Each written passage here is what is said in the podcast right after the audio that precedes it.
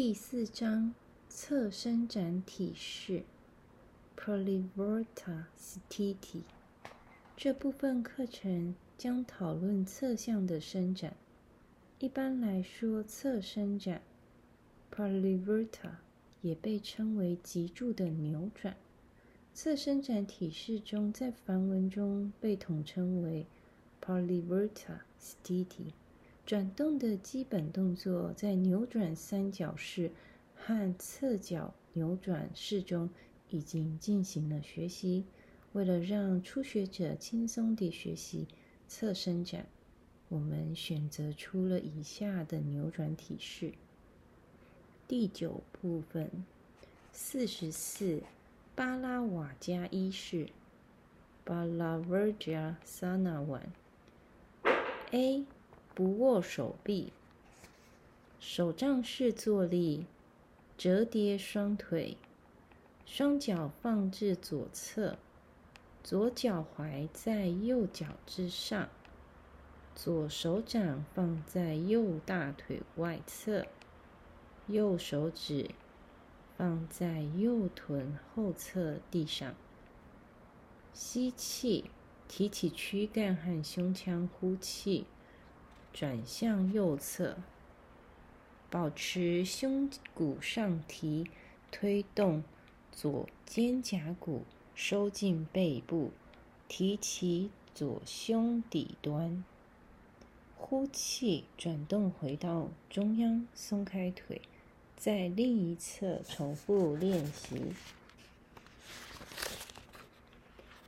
B，握手臂，呼气。屈双膝到左侧，参见上面的指导。左手掌放在右大腿外侧，靠近膝关节。呼气，右手臂曲肘绕向后，从后面抓住左手肘上部，提起躯干，转动脸部向右。呼气，松开手臂，回到前面，松开双腿，到手杖式，在另一侧重复练习。学习在握住手臂之前，侧向转动脊柱，注意脊柱总是朝着腿放置的相反方向转动。说明另一种学习的方法：右手握住左侧上臂之后。左手掌放到右大腿外侧，反之亦然。如果觉得臀部左右高度不均等，转向右侧时，在右臀下放一个折叠的毯子；转向左侧时，则在毯子则将毯子垫在左臀下。四十五，巴拉瓦加二式。巴拉维加萨纳 two，说明这里腿的姿势是英雄式和莲花座的结合。A，不抓脚，从手杖式进入，屈左腿到英雄式姿势。现在抓住右脚外侧边缘，屈右膝向右。腿就像莲花座中那样放置，右脚放在左大腿上端，脚跟靠近腹部，左手放到右大腿外侧，右手放到左后臀侧地上。呼气，躯干扭转到右侧，回到中央，松开双腿和手臂。伸展双腿到手杖式，在另一侧重复练习。学习在脊柱侧向转动时，保持双脚各自的姿势。莲花座一侧的脚不要滑落。B，抓脚。如方法 A 所述进行练习。这次将右手向后环绕。从后面抓住右脚脚趾，左手放在右大腿外侧，保持躯干上提，呼气，扭转躯干向右，保持肩胛骨内收，胸腔两侧对称地朝右转。呼气，返回向前，松开双腿，手杖式坐立，重复练习另一侧。学习在不将脊柱倾斜向后的情况下。使脊柱关节对位，手绕向后能使我们更好感受躯干挺直的姿势。说明：练习侧向转动时，首先要先提起脊柱，扭转腹部和胸腔，最后才转动头部。手臂参与最终姿势时，向背部内收肩胛骨，有助于转动。如果手勾不到脚趾，把一根伸展带或者是一条布绕在前脚上，再抓住带子或者布巾。